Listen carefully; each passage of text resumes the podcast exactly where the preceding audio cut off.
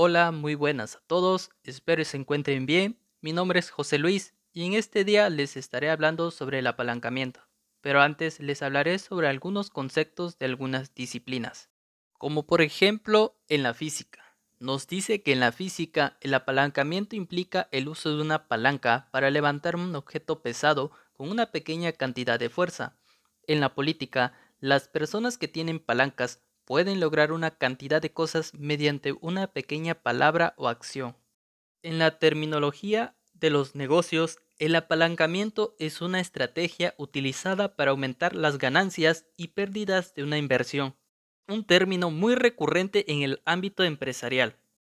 Dicho los conceptos anteriores, empezaré con el primer tema del apalancamiento, el cual es el apalancamiento financiero nos dice que el apalancamiento financiero consiste en utilizar algún mecanismo como deuda para aumentar la cantidad de dinero que podemos destinar a una inversión.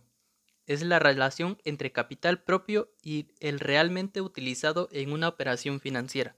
El resultado del apalancamiento es la obtención de beneficios siempre que la operación se haya concluido satisfactoriamente. Podemos encontrar tres tipos de apalancamiento financiero. 1. Apalancamiento positivo. Este tipo de apalancamiento tiene lugar cuando la rentabilidad económica que se produce con la operación del apalancamiento es superior al coste de la deuda, es decir, generalmente al tipo de interés que se paga al banco por el préstamo. 2. Apalancamiento neutral. Se produce cuando la rentabilidad económica es igual a la tasa de interés que se paga por el préstamo el empleo o el aumento del endeudamiento no provoca variación en rentabilidad económica. 3. Apalancamiento negativo. Se da cuando la rentabilidad económica es inferior a la tasa de interés que se está pagando por la deuda o por los fondos obtenidos en los préstamos. En este caso, la obtención de la deuda es improductiva. Un punto importante es que el apalancamiento financiero no se debe de confundir con el apalancamiento operativo son cosas muy distintas. Ventajas del apalancamiento financiero. Las ventajas del apalancamiento nos permiten realizar mejores inversiones. Por ello es importante conocerlas.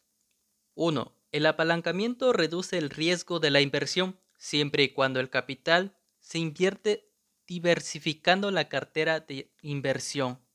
2 se puede tener acceso a varias inversiones o mercados que sin tener el respaldo del capital ajeno no se podría tener acceso. 3. Se observa el aumento exponencial en la rentabilidad financiera como consecuencia del apalancamiento. 4. El apalancamiento financiero es una herramienta poderosa que todo empresario debe conocer, ya que puede traer beneficios algunos de los riesgos más significativos del apalancamiento son, en primer lugar, que haya un aumento de los costos de operación. Esto se debe a que los intereses de los apalancamientos son muy altos, de manera que esto compense al aumento del riesgo. En segundo lugar, el apalancamiento se convierte en una fuente de financiamiento que ayuda a que cualquier empresa avance rápidamente. Sin embargo, debes recordar que las cuotas del apalancamiento financiero son elevadas y esto aumenta el riesgo. Y por último, existe el riesgo de multiplicar las pérdidas si la rentabilidad de la inversión es menor al coste de la financiación. Provoca un apalancamiento financiero negativo. Se multiplicarán las pérdidas según el nivel de apalancamiento. A continuación, le presentaré la fórmula para calcular el apalancamiento financiero. GAF, que significa grado de apalancamiento financiero, es igual a BAT, que significa beneficio antes de impuesto, entre D, BAI y, que significa beneficio antes de intereses e impuestos. Cuando el resultado del cálculo del apalancamiento financiero es mayor a 1, conviene financiarse a través de deuda. En caso de que el resultado sea menor a 1, no es conveniente apalancarse, ya que el endeudamiento no aumenta la rentabilidad financiera. Y bien, ahora toca el punto del apalancamiento operativo.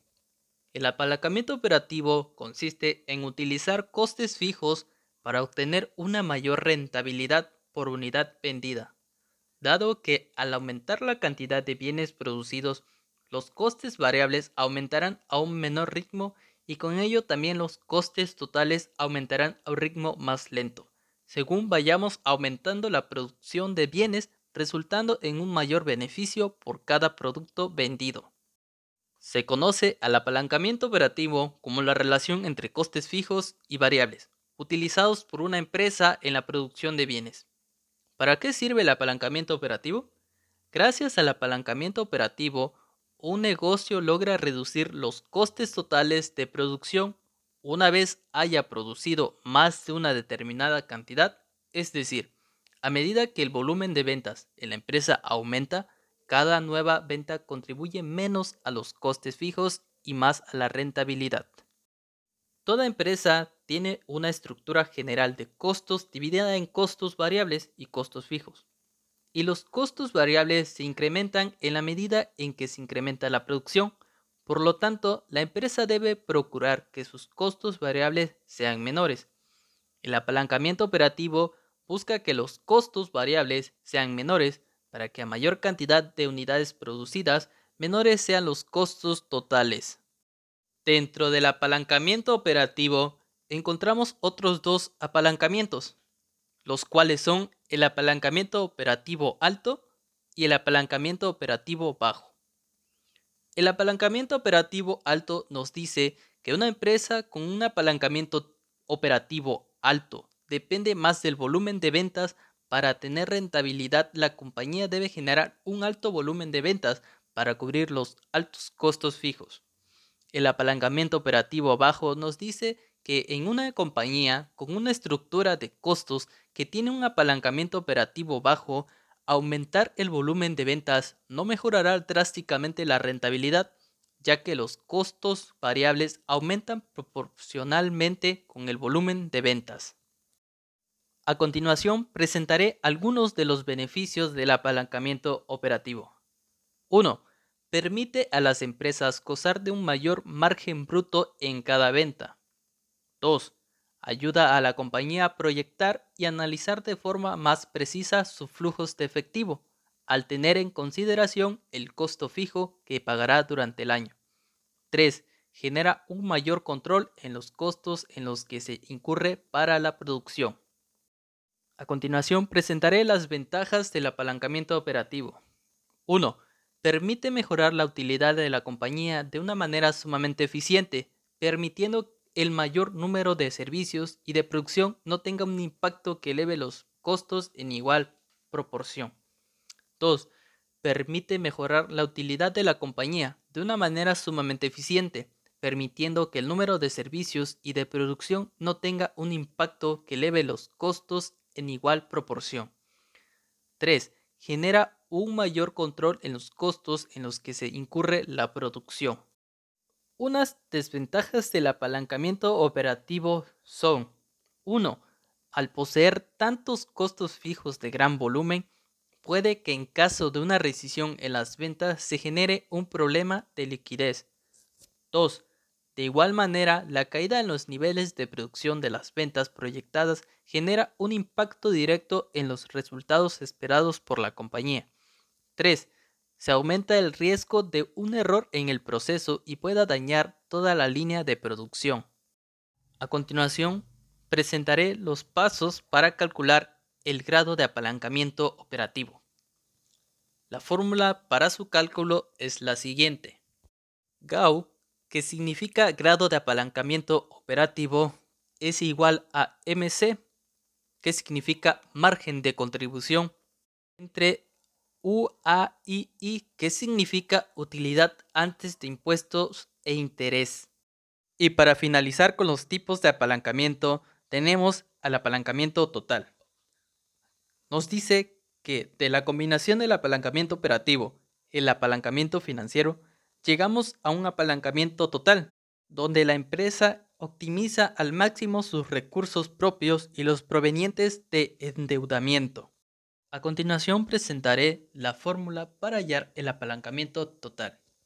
GAT que significa grado de apalancamiento total, es igual a GAO, que significa grado de apalancamiento operativo, por GAF, que significa grado de apalancamiento financiero. Y para finalizar, agregaré algunos de los riesgos financieros. 1. Riesgo de mercado. Entre las clases de riesgos financieros, uno de los más importantes es el riesgo de mercado. Este tipo de riesgo tiene un alcance muy amplio, ya que aparece debido a la dinámica de la oferta y la demanda. El riesgo de mercado se origina en gran parte por la incertidumbre económica, lo cual puede impactar en el rendimiento de todas las empresas y no de una sola en particular.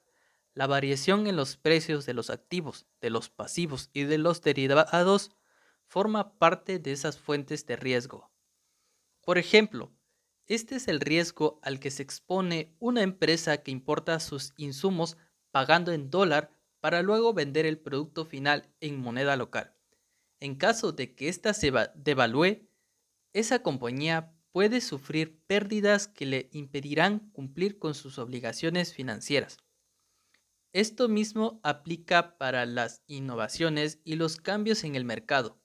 Un ejemplo de ello es el sector comercial. Las empresas que han sido capaces de adaptarse al mercado digital para vender sus productos en línea han experimentado un incremento de sus ingresos. Mientras tanto, aquellas se han registrado a estas transformaciones han perdido competitividad. 2. Riesgo de liquidez. La gestión del riesgo financiero debe prestarle atención a la liquidez de una empresa, pues toda organización debe asegurarse de que cuenta con el flujo de caja suficiente para saldar sus pendientes. Si no lo hace, puede malograr la confiabilidad de los inversionistas. El riesgo de liquidez consiste justamente en eso, en la posibilidad de que una empresa no consiga cumplir con sus compromisos.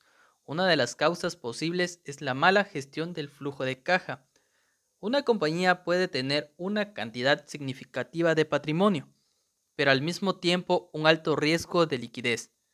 Esto se debe a que no puede convertir esos activos en dinero para sanar sus gastos a corto plazo. Los bienes raíces o los bonos, por ejemplo, son activos que pueden tardar mucho tiempo en, transformarse en dinero.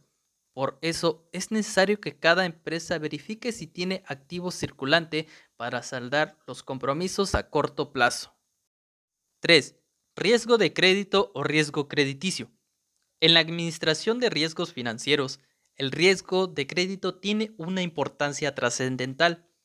Este riesgo se refiere a la posibilidad de que un acreedor no reciba el pago de un préstamo o de que lo reciba con atraso. El riesgo de crédito es, entonces, una manera de determinar la capacidad que tiene un deudor de cumplir con sus obligaciones de pago. Existen dos clases de riesgo de crédito, el minorista y el mayorista. El primero alude al riesgo que se produce al financiar personas y pequeñas empresas, ya sea a través de hipotecas, tarjetas o cualquier otra forma de pago. El crédito mayorista, por su parte, se origina por las propias inversiones que hace la organización, ya sea ventas de activos financieros, fusión o adquisición de empresas. 4. Riesgo operacional.